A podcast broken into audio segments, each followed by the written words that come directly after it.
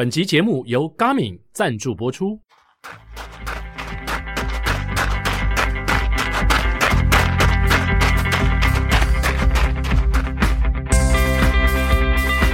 欢迎收听这集的跑步不要听，跑步不难，难的是穿上跑鞋离开家门的那一刻。你不需要很厉害才能开始，但你需要开始才会变得厉害。大家好，我是田鸿魁。大家好，我是向总。跑步不难，难在我们要到处去玩的时候，会不会有一些比较不知道的事情，或者不知道的地方？如果我们可以把遇见不知道的人，哎，对对对对对，当做这样子，哎，应该会蛮有趣的哦。对，如果还拿着枪，那就更可怕了。哎呦我，我听到也是，刚刚在前面在谈的时候，听到也是觉得蛮害怕的。对，我我不知道向总是不是在讲这个啊？哎，对对对，对，讲讲讲，我突然觉得好像牵到那边去了。没错没错，对，我们今天的来宾大来宾呢，就是哎，我前 Fox 体育台的主播侯以里，三铁女主播。Hello，大家好，奎哥好，向总好，各位听众朋友，大家好。哇哦，我们今天又迎来了一位非常靓丽的女主播，是伊丽，到底怎么回事？怎么会有人半夜你在露营的时候拿着枪指着你呢？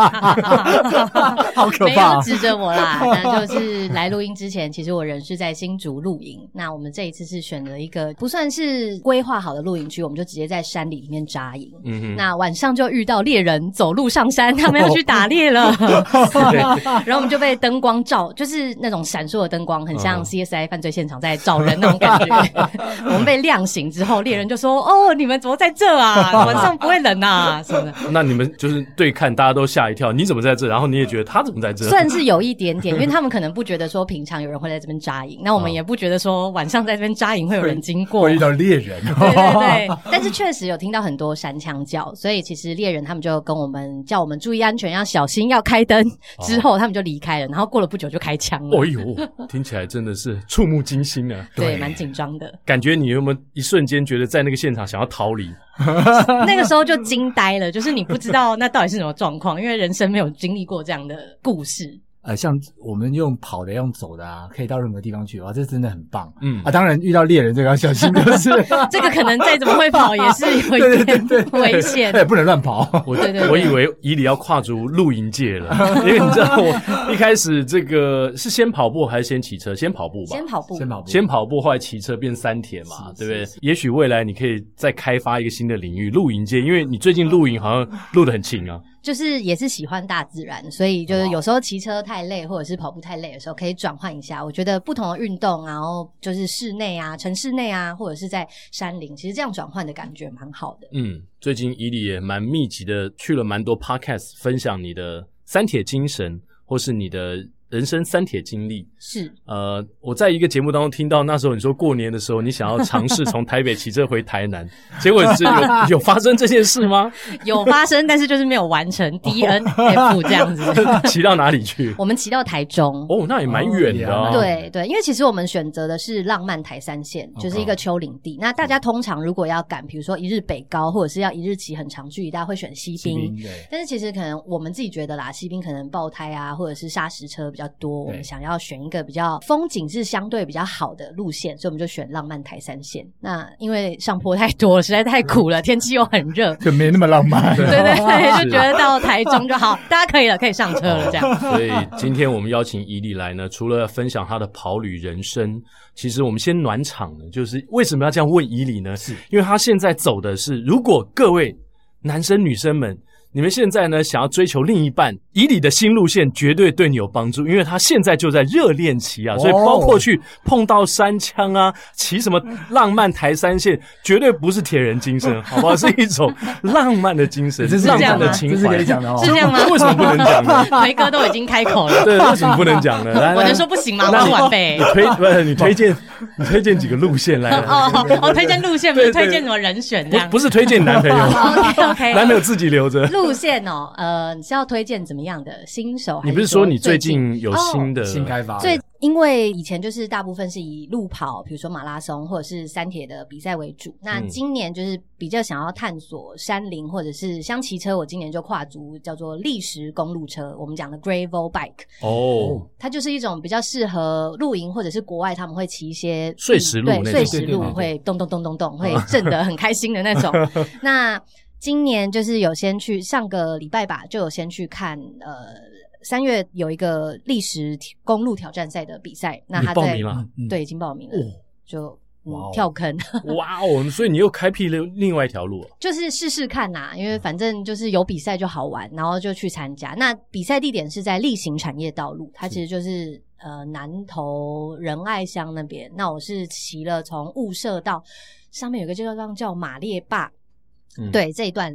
呃，产业道路那非常非常非常的陡，然后一路上就是因为是产业道路，所以 所以它会震得很厉害，然后有一些碎石啊什么的。欸、我我想问一下，因为我之前我们在我们从那个统后，然后过到安部到宜兰那边去，那呃，我看到有有的人拿着那个越野车，对，这样过去是就是像这个的吗？就是类似。哦、那其实统后那边也是很棒的一个练习的路线，对对对对对，所以就是。会骑完就是车子会很脏啊，对，然后就是勒残的风险比较大啊，但是就会很有冒险，然后那种很。就是颠簸的感觉，我，我觉得蛮刺激的。那那是不是需要车库啦？因为 因为根本没办法坐着吧？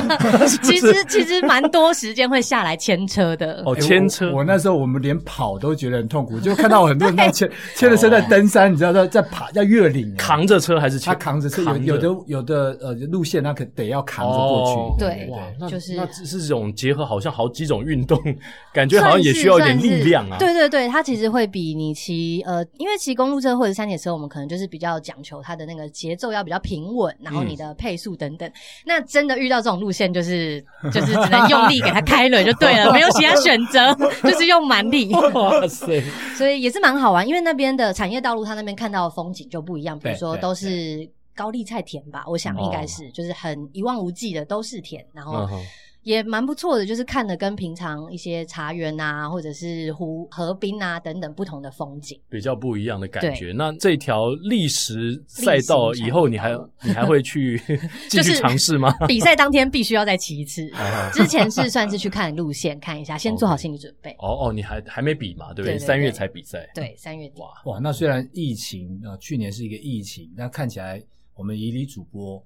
他在台湾不断的探索，那跟跟像到国外是一样的意思哦。对啊，其实就觉得台湾真的很漂亮，因为以前可能会看国外很多景点就很想去，那其实台湾有很多地方就是自己没有发掘过。然后二零二零年就因为疫情的关系，就觉得哇，台台湾就是原来这么漂亮。那因为其实我以前骑车会以山铁训练的路线居多，对对。那反而去年就有很多时间可以去骑公路车去探索一些以前没有骑过的路线。所以也算是收获蛮多的，嗯，真的哇！那接下来这五分钟时间，我要留给以理跟向总两个人相见欢，我就暂时不讲话了。没有，不要这样。原因我要讲为什么？原因就是因为你们两位呢都参加了二零一七年的纽约马，是，但事实上你们在纽约并没有真正碰到，所以今天才算是你们初见面。对对对。可是你们在同一个赛场上，同一年出现过啊。彼此聊一下这个纽约马吧。当时纽约马哦，对，以你先讲，就是说当时你为什么会去参加纽约马？好，纽约马其实是我想要人生迈向超级铁人三项赛的一个起点，因为想要比二二六嘛。那其实大家如果对铁人三项有一点了解，就知道二二六超级铁人三项赛的最后要跑一个马拉松。那我当时就想说，哎，我要先练习一下，把马拉松这个东西先练好。那我以前其实有参加过名古屋女子马拉松，但那个时候对，那是我的初马，但那个时候就是带着相机啊，拍照啊，走走啊，吃吃啊，就基本上没有没有什么在跑啦，就是旅行旅行。旅行对。那纽约马就是我想要把它从头到尾都用跑的来完成。是。那二零一七年就是真的认真有开始练马拉松，所以这算是我我觉得比较像实质上的一种出马。Okay. 那是以理主播的这三铁的启程。然后，二零一七的纽约马是我六大马的终点站。哇！哦，所以那就是我的终点，有一种接力带的感觉。大前辈，大前辈，你把棒子交给他。但是呢，呃，以理主播选那个纽约马真的是，纽约马是我认为在这六大马里面，我认为是一个最难的一个马拉松。对，真的，特别是到最后的时候，然后中央公园，你感觉好像是上坡比下坡一直很多，你知道吗？整个全程好像，哎，怎么，哎，不是下坡，哎，怎么又在上坡，又在上坡，到最后还在上坡。对，对，那是一个，那是我觉得最难的一个马拉松。對，嗯，那其实纽约马就是，其实在这之前啦，因为我自己就是刚好那一年的夏天，我就有做健康检查，嗯，所以其实我那个时候，呃，大概在七八月的时候，我是发现其实自己有一颗肿瘤。哦，那那个时候，因为因为肿瘤你必须要检验，你才知道是良性或者是恶性。那那个时候就人生第一次遇到这样的状况，然后当然就非常的惊慌。那其实因为自己也有一些亲人就是有一些癌症病史，所以那个时候真的每一天晚上都睡不好。那那个时候跟医生讨论过，因为其实他们他们是建议说女生可以做追踪啦，可能两三个月看看有没有长大，就是肿瘤有没有变大，那再看看下一步。那我那时候就很害怕，我就跟医生说我想要直接开刀拿掉，嗯、所以我那时候就把这个小小肿瘤就切除。那大概八九月的时候才真的可以又恢复训练。哦、对，对，对，所以其实。纽约马，它对我来讲，就我以前，因为其实大学开始我就很喜欢跑这种路跑，就是短短的八 K 啊、十 K，然后到终于开始跑四十二。其实这个过程有一点像是一种重生，因为你以前会觉得说，哎，跑步就是很理所当然的事，好像随随时随地都可以做。可是事实上，这个世界上有一些人，他们没有办法。就是像我们一样，想要跑步就跑步，他们可能四肢不是那么的健全，没有办法那么方便。所以其实真的在纽约马的时候，我跨过终点的那一刻，我是整个大爆哭，因为我就觉得是一种这样讲有点老套，但是真的是一种人生的礼赞。然后好像你跨过终点线，就是人生重新又活了一遍那种感觉。那当下就是只有感恩与满足而已。我完全能体会那种感觉，应应该是蛮感动的。嗯，因为我我那那天是完成第六个马拉松嘛。然后是一种淡淡的平静，嗯，但是我我回想伊俐在描述他当时那个心境，然后哎肿瘤割除，我我自己都会觉得很感动。我我我又重生，然后又完成了，嗯，这真的是很棒。对，所以那真的是那真的是很难的一场马拉松，但是我觉得也是我重新认识自己的一个开始，因为它不只是一场马拉松，它好像又教你了很多人生的意义。对，特别是你知道纽约马，我们常过去那个中央公园的。这个左侧这边，诶，在回到中央公园的路上。那左侧的房子都很贵，这也让我重新体会了人生的意义。对，所以去纽约让我们学会了向右看，右边比较亲民一点。没有，因为它绕圈的时候啊，哪呃哪一边都有很贵的房子。是，也对了。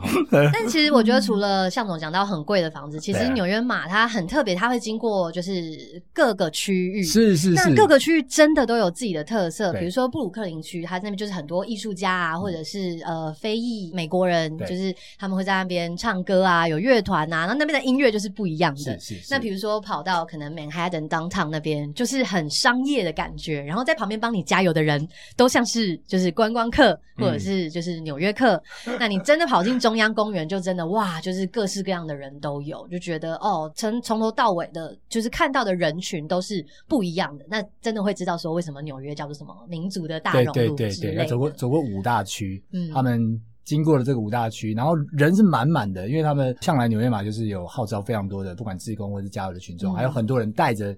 自己的亲朋好友到纽约一起去比赛，是。非常热闹，相当不错。那因为伊里还参加了伦敦马嘛，这两个等于六大马蛮指标性的比赛，你都参加过，是。也是等于是国内的厂商 New Balance，对。啊、呃，他们跟你合作，对对对。那我不知道在这几个包，然后你刚刚一开始讲出马是名古屋马，嗯，在这几个海外马当中，你有什么比较特别的事情或者深刻的体验吗？就你个人来说。呃，深刻的体验，以那个名古屋女子马拉松来讲，因为它是我的初马。那当初为什么会选这一场当初马？就是很多跑友都会说，哇，就是它有它的完赛奖牌是 Tiffany，所以就是光是女生听到这个就眼睛为之一亮。那但是后来我真的参加的时候，我觉得它这场马拉松真的是完全为女生量身定做的一场马拉松。我在路上看到所有的交通锥都是桃红色的，然后其实，在台湾参加很多比赛都很害怕参。呃，去上流动厕所，因为就觉得啊，很脏、很臭什么的。那日本人本来就很就是很守秩序、很干净，所以我进去他们的流动厕所，整个人就是惊为天人啊，是香的。然后他的卫生纸，我看大部分女生去名古屋马应该成绩会很差，因为他们在厕所都不想出来，待很久，对，待很久，慢慢弄 settle 好再出来，哇，又耽误五分钟。厕所卫生纸是粉红色的哦，那更不想出来。我觉得这是他们在这种小细节就是做的太夸张了。各位，如果你要破。PB 了，各位女性朋友，千万不要去名古屋马。对，但是就是呃，真的是很棒的一个马拉松的体验，因为你会觉得、哦、哇，就是原来他们硬体软体都可以弄成这个样子。是。那至于伦敦，它的特色就是因为它是一个全球最大的慈善马拉松嘛，所以其实呃，我不知道是不是因为我出发的梯次跟纽约马的时候有一点差别，就是纽约马的时候我是在比较前面，所以大家看起来都是凶神恶煞，每个都很会跑，看起来都很强。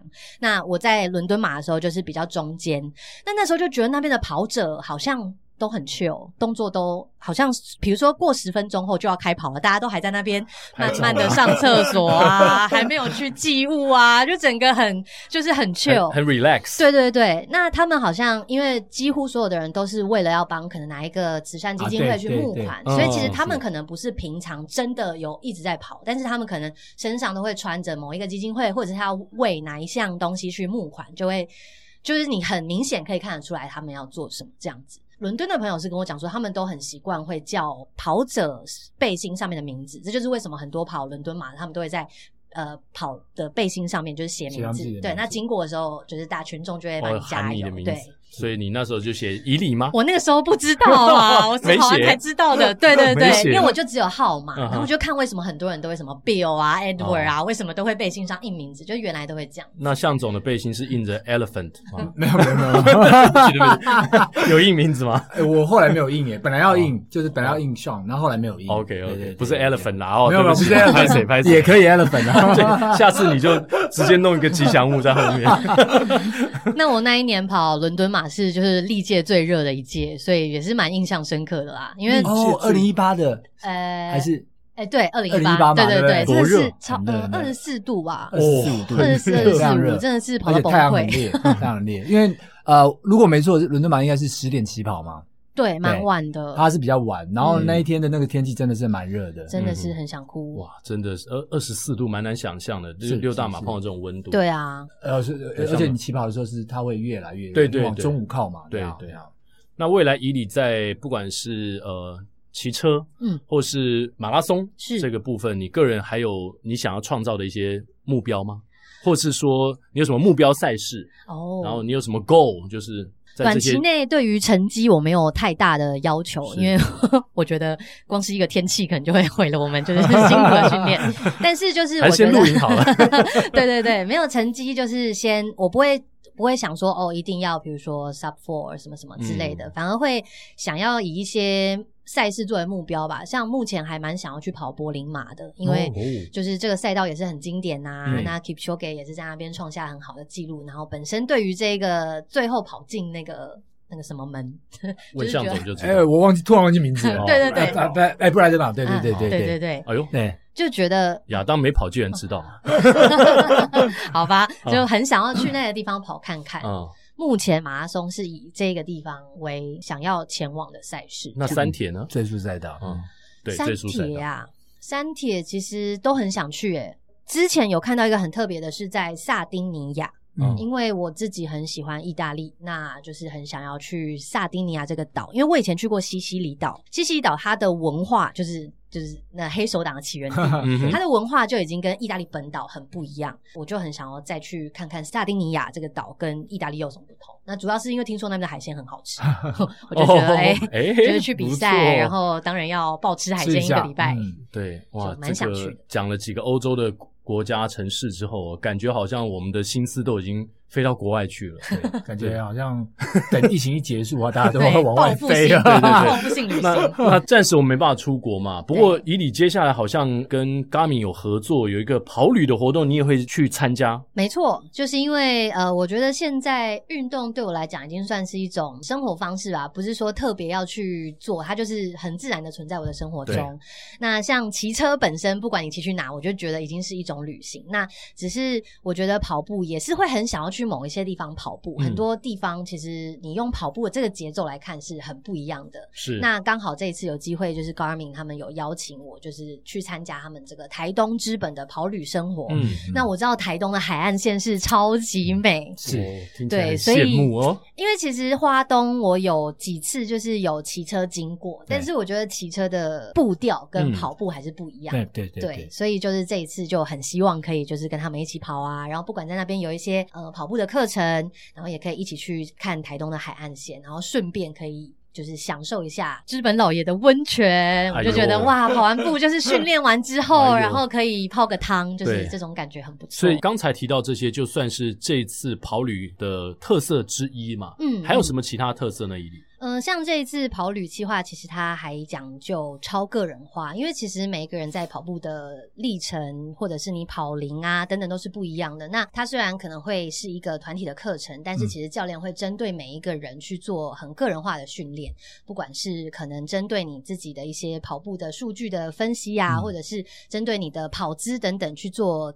微调，所以我觉得个人化训练是在就是这个跑步过程中还蛮重要的一点。那另外也超 chill。然后，因为我们有泡汤的行程，还有我记得还有一个什么台东海岸半日游，这是我最期待的部分。你都调查好了耶！当然，那不过其实这个旅程呢，也是讲究超越自我啦，就是希望大家在一边旅行一边训练的过程中，可以不管是你打开新的眼界啊，或者是学到一些新的知识，就是超越昨天的自己。那那以你就是说，你个人把不管是训练啊，或是运动跟生活休闲。对，好像已经完全。其实你现在已经在做这个事情了嘛？包括你去露营，嗯、可能露营，你就单纯露营吗？还是你会也顺便骑个车，把车子也载在这个旅行车上？其实我们最近有跟朋友在讨论，因为现在或者是从以前开始，其实 bike packing 就是一个很流行的。像因为比如说欧洲，他们就是到处都可以，嗯、不管是开车或者是骑车，对对对对，所以他们会用脚踏车，就是载着帐篷，然后就去露营了。嗯，那像现在在台湾，用脚踏车载帐篷，对对对。就是一些轻量型的帐篷，嗯、然后大家就是过得刻苦一点。其实你的所有的装备都可以放在脚踏车上，包括吃的东西吗？吃就是你可以骑到一些地方去买吃的，买或者是你煮一些干燥饭啊，一些小饭团等等。嗯、那其实骑车露营也是未来有可能的一个选项。哇哦，对，所以可以做的事情真的很多。对，感觉在这个台湾小岛能能做的事情还蛮多的。嗯，真的。好，那既然刚以里提到说到意大利也去过西西里岛。去骑自行车三三铁呃三铁三铁吗？还是哎三铁不是去呃就是曾经去西西里岛旅行旅行哦对，但是其实自己也想要去意大利骑车哦。那如果是大家也有这样的想法的话，以你会朝哪个方向去规划呢？哎，Follow me 就是抱团就来找我 哦，是你要开一个团子哦？想要啦，想要，因为其实我在二零一九年的时候就有规划，我二零二零年想要去意大利骑车，因为呃像我们大家知道马拉松有世界六大马，对，那。自行车赛的话，就是世界三大是环意大利、环西班牙跟环法国。其实，在欧洲，大家夏天的时候就会追着这些赛事跑。车迷呢，就会可能自己骑着脚踏车，然后在每一站的站前，就是还没开始比赛之前，就自己先骑那个路线，然后在路边等车手经过。哇哟！对，那其实这也是我很想要去看比赛，然后也很想要去骑这些路线，所以当时就有简单的规划一下。那因为二零二零年那个时候的环意其实是。在五月，大概五月多。对，那因为他总共会骑可能二十几、三十站这样，我有点忘记了。那我那时候就看他的路线，他可能会经过哪里？那我想要去那附近，就是我自己想要骑的路线是哪些？然后就以这样的路线去规划我的行程，大概是几天这样。哦，那我那时候是抓可能自己骑个大概六天里面哦，七天里面可能骑个六天，然后就一天是看比赛。所以已经有基本的成员了吗？当时你这个团已经开始，对啊，已经开始在揪团了。因为我们其实，在年初大家就想说，哎，是不是要订机票？然后大家就想说，是不是 hold 一下，hold 一下？因为就开始有疫情传出来，然后又很怕说，哇，如果什么东西都先订了，到时候不能出去，我们这怎么办？然后后来大家就说，好险没有订，但是就还是很想要去完成这个去意大利骑车的梦想。那如果未来在做这个规划的时候，你希望这个团大概有多大的这个团体？其实我觉得可能六到八或者是两倍，因为其实我们在台湾骑车，我们大家都会呃请保姆车嘛，就是一一是顾及安全，那二是就是其实比较多人骑车也蛮好玩的。那当然去意大利骑车，我们也希望用这样的方式，因为其实欧洲的路线我们可能不是这么的熟悉，而且欧洲的气候可能变化又会更大。对对对，有时候真的还会就是四五月其实都有可能下雪。是，所以那时候是想说，大家可能就揪个六到八个。人，然后可以一起出团。那如果假如说未来很多人的话，可能就是两台保姆车、三台保姆车这样的人数去做规划。那他们需要一定要有什么样的经验会比较好吗？当然，可能因为我自己也是骑车骑了，就是有可能两三年公路车的经历，所以其实，在体能上还算 OK。那加上我们选的路线可能会是一些大山，因为都有大景，就是然后比如说他们有一个地方叫做 Stelvio，就很像台湾嘉义眉山的三十六弯。那那就是一直缓坡上去，然后很漂亮，你可以看就是哦超大的山啊，然后山头上还会有雪，所以其实会希望可能是呃中等以上程度的车友，因为这样可能在体能上才比较有办法负荷。对，因为其实。台湾骑车真的太方便了，你到处都有 Seven Eleven，什么要补给、要躲雨，什么是国外不是这么回事，国外不是啊，真的，一上去就是你只能就是自己顾自己的性命了。你队伍也不能拉太长。对，然后你爆胎千万要自己修，自己要带备胎，就是山上什么都没有。是，所以你可能出发前要先做一个测试，通过的人才能报名。先撒图钉嘛，然后开始爆胎。对，我是说先测试，就是说这些车手到底有没有符合这样的条件，要不然有人落队的时候，你还得等他。对啊，因为其实真的出国比赛，或者是去骑乘这种自行车，其实都是大家自己一个兴趣啊。那但当然安全很重要，所以这也是一定事前就是必须要再跟大家说好，说哎，大家记得要多练习，才有办法，我们才有办法骑到山上，不然可能骑到半山腰，我们就要吃中餐喽。这样子。哎，那这样看起来，我觉得你可以有一个新的行业，就是新的工作啊，就是以后你就是负责带团到世界各地去骑车。有啊有啊，蛮想要的。我 最近我最近就要去上那个自行车导游，就是培训。对对，自行车有这种工作吗？真的有？呃，算是有，但是他呃，但是我可能去上，并不是说我之后就是要做这个工作，而是去了解说，你身为一个自行车的领队，你要具备怎么样的技能，或者是你要去注意哪些事情？因为其实自己骑车跟带人骑车是很不一样的事情。对，当然，当然。所以有有这种证照吗？诶，有自行车协会，他们有在有在做这样的一个培训。哦，那看起来领队训嘛，对不对？对，而且台湾二零二一年是自行车观光年，哦、所以其实有推很多自行车的骑乘路线。那现在其实。一些熟龄啊，就是比如说捷安特，他们也有这样针对呃中高年龄层的自行车旅行团也有在做，嗯、而且加上台湾做那个电动辅助自行车做的非常好。哦，这我知道。所以其实现在不管你年龄是几岁，其实你的体能都 OK 对。对，如果你不能骑自行车会觉得太贵的话，我们跑步也可以啊。是没错，是没错。但是我我要先跟你讲说，真功得救了。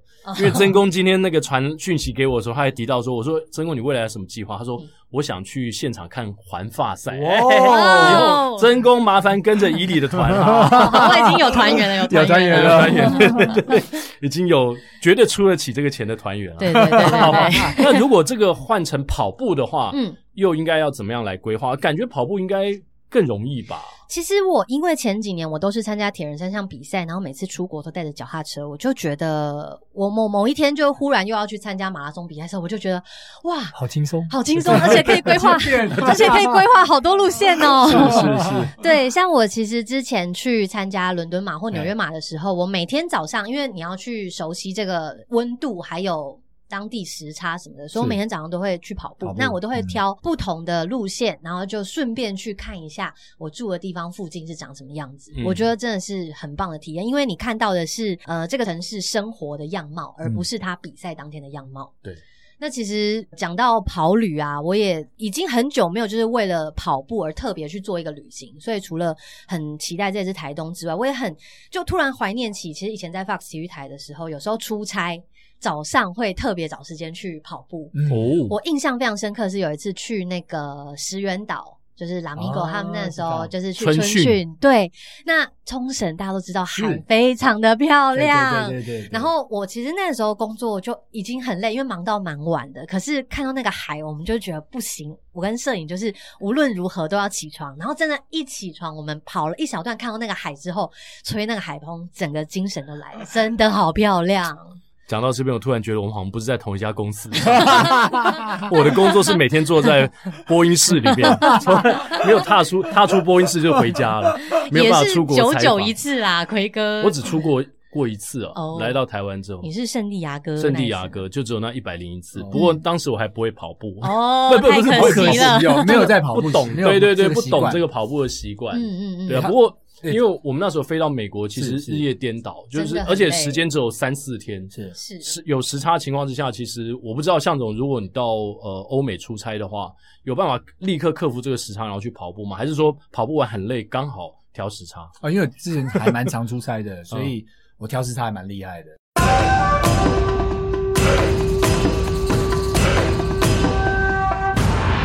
怎么来教我们一下？在飞机上就先调了。嗯，那呃欧欧洲是还好，因为欧洲它慢大概八个小时，对，七八个小时而已，就就很很容易。嗯、那呃美国是比较难的，所以我通常的做法就是说，因为我很爱看电影，如果是自己来处理的时候，我就是尽量看电影，然后尽量尽量。搭着那边的睡眠时间，oh. 到那边的睡眠时间的时候呢，我才让自己可以睡着。是，那否则是要就硬撑着。那在这个硬撑的过程当中，当然就是用我最喜欢的，像看电影来处理。嗯、然后如果说真的很不行的时候，我就搭配这个褪黑激素来、嗯、来做一个辅助。是，那因为我经验还蛮丰富，所以还蛮可以做到的。但一般人可能不容易。嗯，所以像奎哥讲的，你如果呃，偶尔去的话，你就很容易到那边去之后，你就整个作息大乱，作息大乱，然后你可能也没什么力气、精神跑步。是是是。那我不是，我是通常到那边就是就开始一个，就是就是很像当地人的。对，就像亚当一样，美国人。亚当现在回台湾还还有时差，过了半年还有时差，他都是半夜才起来的，过着美国人的生活。而且现在。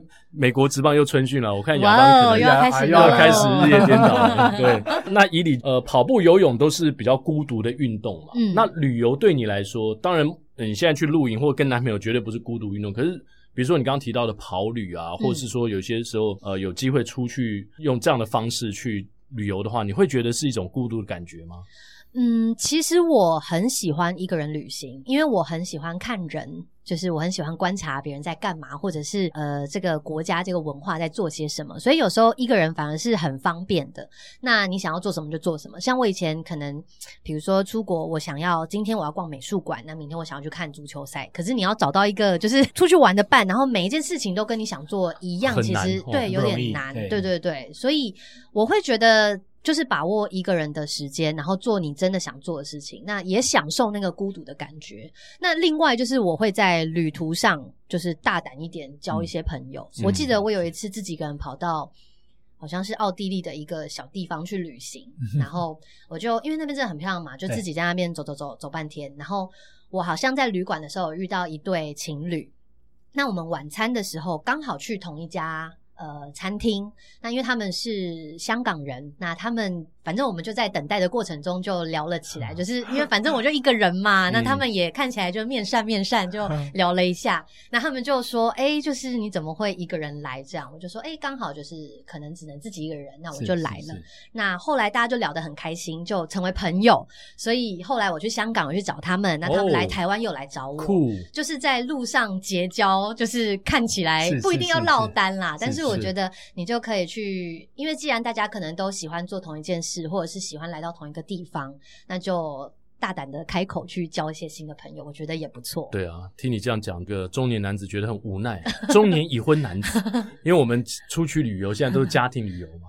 你像这种有有可能出国的时候，你一个人落单，然后有出去做一件事嘛？除了跑步之外，出差，因为出差 没有。我说出差不是出差，不是旅游啊。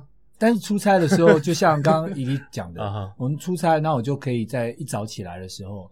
然后到处去跑跑，然后借由跑的时候去看一下那当地到底到底怎么样，然后或者是那附近有什么，也有就周末啊，是，所以如果遇到周末的时候，哦，到处可以去玩啊，所以很棒，真的是用跑用脚可以去走到很多很。呃，可能意想不到的一些点，嗯，也有像伊迪这样子交一些朋友。哦，这个不能乱来哦，对，你可能碰到男性朋友啊，在路上跑步的可以聊一下，一群人啊，一群人啊，可以聊说有跑什么比赛啊，小心隔墙有耳，好像有刚才有那个执行长，一阶又一部执行长来查水表啦，所以所以我觉得不错啊，就是有享受旅程当中一个人的时间，嗯，对啊，这个当然对。单身的人来说是绝对有机会，或者是你一个人就单纯出国去旅游，嗯，那对对于像我们这种已婚然后又有家庭的人来说，你要一个人出国旅行比较不容易，出差之外是比较难。但是早上晨起跑步通常还是一个人，还是可以，因为呃，比如说作息是八点以后开始，嗯，那六点起来，就像刚刚呃一提到那个冲绳。因为我去那边跑过，哎呦，那就自己去那边，就是自己去摸索，然后跑到海岸，我觉得那个感觉真的很棒。那回来整个人就不太比较不一样。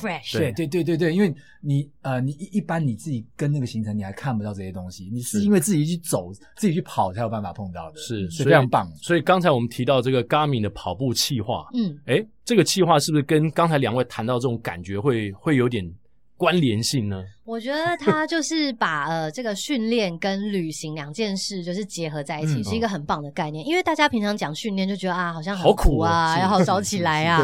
那这一次就是把你带去一个很美的地方，然后你就会觉得，哎、嗯，训练好像没有这么苦了。因为你如果跑得很苦，但是在美丽的，比如说台东海岸线，或者是想说哇之后。你撑完这个课表之后，你可以去泡温泉，嗯，那就是有一种诶比较觉得愿意去做这件事。那当然之后的行程也是很 chill 啊，那又会有比如说专业的教练来教你。呃，该怎么跑步，或者是可能给你一些课表上的参考。嗯，因为我个人是没有参加过跑班啦，但是我一直都很想要跟大家一起跑步。但是因为可能之前工作的关系，我们就因为其实一般的跑班可能都是周间的晚上啊，什么我们体育台其实都还在工作，所以我自己也蛮兴奋，就是可以参加这种小团体的训练班。那我觉得有教练的好处是说，你不一定要照着他的课表或者是怎么样，但是他可以给你一些建议。因为我们这些非科班出身的人，我们可能跑步，比如说。姿势有哪些不正确的地方，或者是我们可能以前以为哦，一定要看什么，一定要看配速，或者一定要看心跳等等，就是其实不用拘泥在这些数据，对，有问题都可以直接问教练，我觉得是一个很好的方式。我去年哦，呃，刚好呃，因为一些机会，我然后我们的这个国手也很多的选手们刚好待在台湾，嗯，那其实哎，我们也。算是去跑旅哦，因为我们跑到阿里山，嗯、我们跑到观雾，对对对，夏天的时候，对对对，那等于也是去那边做跑旅啊。当然他们是在训练，嗯，但是我们就是比较一般的这个民众呢，除了一起可以跟他们一起去做，哎，尝试那种训练的感觉之外，另外也是在做跑旅，嗯，好，所以我觉得那个感觉真的还蛮棒的。然后换一个环境，换个环境，对，而且啊、呃，那些地方是你，比如说我们在这个阿里山，或者是。我们在那个公路上跑，哎、欸，嗯，还蛮特别的，很酷的感觉，对，很酷的感觉。要跑一跑，然后哎，看前面有一只猿猴，猴子跑过去，这在平常都市里是 是搞不会碰到，不会碰到，不会碰到的，对啊。那我们那时候因为呃，他们最远有跑到这个玉山国家公园那个路口那边。所以那附近就会还蛮特别，因为很多的景观算高了，对，所以很多的景观也很不一样，嗯，对，这是不会有的经历，对，有一种跑在云雾当中，是是是是，而且啊，那个那个春天后母星呢，那天气变化，那个那个天气变化很快啊，对对对，哇，这个其实台湾有一些高地的马拉松啊，是是，比如说。呃，阿里山、呃合欢山马拉松，然后最近好像开始要报什么太平山嘛，是是是，这些其实都有一种那种高山，很多很多跑友就喜欢去体验这种呃很不一样的地形啊，或者是比较高山的这种跑步感觉，对对，然后跟着一群人去跑，对，也有这种跑旅的概念，就像伊里刚刚说的，其实平常我们觉得训练很苦，嗯，可是呢，加上这些元素，或是跟一些呃原本你可能不认识的人，但是在这个活动当中认识，然后大家就也许会有。不同的一种体验，对啊，可以交流一下，说，哎，你平常你跑过哪些赛事啊？你都怎么训练啊？你都跑哪些路线等等。对对，既然提到 Garmin 呢，其实我们每一个不管是跑者啊，或是三铁的呃参赛者，嗯，很多人其实都带着 Garmin 的表。对，那以你自己也是 Garmin 的爱用者，对，大概也用了四到五年的时间吧。那我自己现在是在呃 Phoenix。六 X 就是三铁表，uh huh. 那平常就是不管是骑车啊、跑步啊，现在连登山 健行也有这样的模式，然后就可以把这些轨迹啊数据上传。其实我就觉得还蛮方便的。Uh huh. 你会去分析或是去检视这些数据吗？在你的训练过程当中？其实当我很认真的针对一场赛事去做训练的时候，这些对这些数据我会直接传给我的教练，那他会去看你的运动表现如何，然后再去针对我的运动表现，那给我可能下一个礼拜的训练课。课表，那但是如果是我自己平常呢，大部分就是看一下每天早上起床的安静的心跳，因为我这只是有心率的，就稍微看一下，然后以及就是数据啊，简单的稍微瞄一瞄，不要给自己不要用这些太多的数据给自己太大的压力，嗯、但是可以作为参考。对。这个我绝对认同啦，因为数据就是我们是主动的嘛，是，就是说你不要被数据绑架。嗯，对，如果你被数据绑架，然后每天看那些数据会造成你心烦意乱的话，是是，那就不太好。参考就好。对对对，所以我自己最在意的数据是，呃，自从我。我们前几集介绍那个睡眠之后，我最近每天早上起来都会看一下，哎，我深层睡眠到底睡了多久？对对对，我觉得那个还蛮重要，因为其实以数据来讲，我自己会去注意到我休息恢复的如何，因为其实很重要。呃，表它会建议你说，哎，你过几个小时再进行下一次的训练。那另外我就是会去刻意看自己的心跳。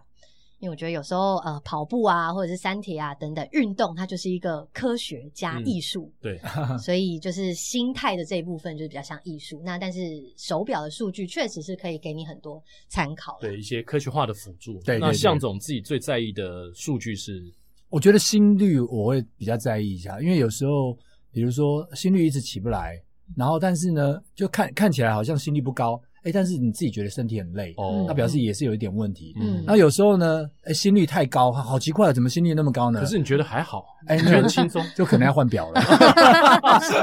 对，有时候有时候还要看，还是要看状况。对对对对，表老了，对，因为因为常常一只表会用很蛮久的。对对对对，所以这是一个换表的契机。对，那以你这次要算是要当一个。大使喽，也算是第一梯，就是抢先报名。他们一跟我讲，我就马上说我要去，我一定要去。所以你是会出现在第一梯次，因为这次好像有。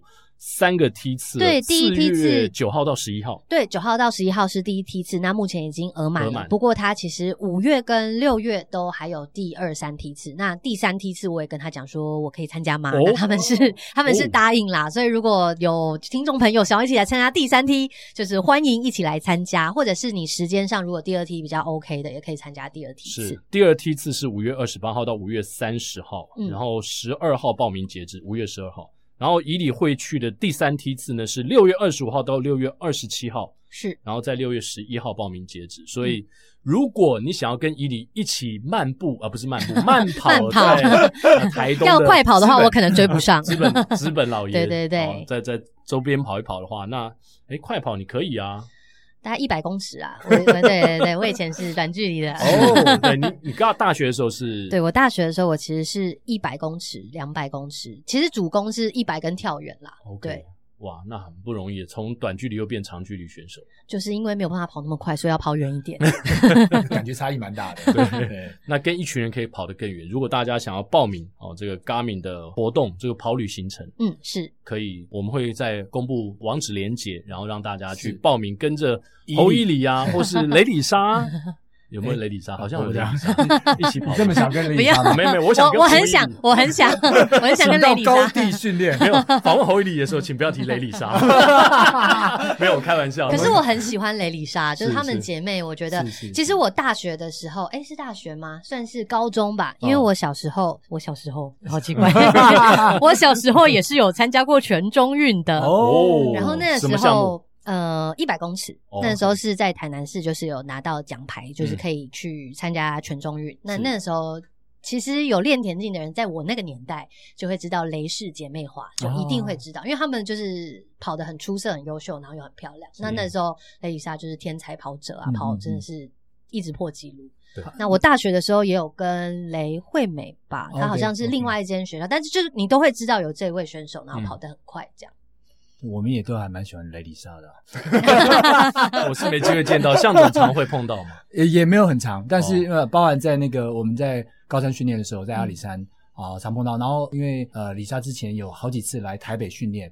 然后因为跟炳峰还有跟子轩一起训练，所以我有机会都跟他们一起训练到，所以会碰到。对对对，对，我想不管是雷里莎啦，或是侯以里啦，他们在各自的领域当中，像以里在三铁也都有这个刻苦训练的过程。对对对，然后也都有一些心路历程。嗯，哦，不管是伤病啊，或是低潮，所以如果你有机会去参加这个台东的跑旅活动，Garmin 所办的活动的话，可以跟他们面对面接触，哦、也许向他们请教，就是他们这些心路历程如何度过。嗯，运动选手的低潮。是。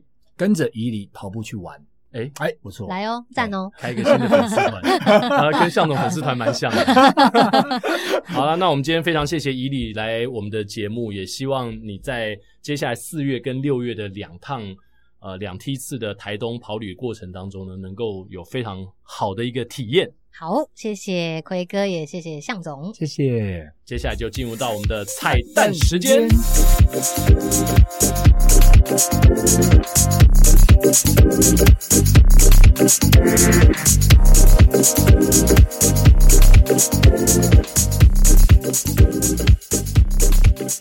好，今天的这首歌呢，我们是特别搭配跑旅的以里。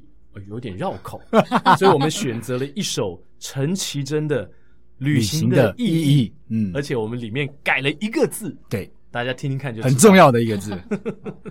我来了，你看过了许多美景，你看过了许多美女，你迷失在地图上每一道短暂的光影。你品尝了夜的巴黎，你踏过下雪的北京，你收集书本里每一句你最爱的伊犁，却说不出你爱我的原因，却说不出你欣赏我哪一种表情。却说不出在什么场合我曾让你动心，说不出离开的原因。哎，伊你怎么没出声？啊，再一次，再一次，好好，来宾掌声鼓励鼓励。哎呀，太棒了！这一期的节目，我们非常荣幸的能够邀请到伊里宝贝来。上我们的 podcast 是 你最爱的伊里，感谢感谢感谢感谢。好喽，那我们下一次，我们下周三早上八点同一时间空中相见，拜拜。拜拜。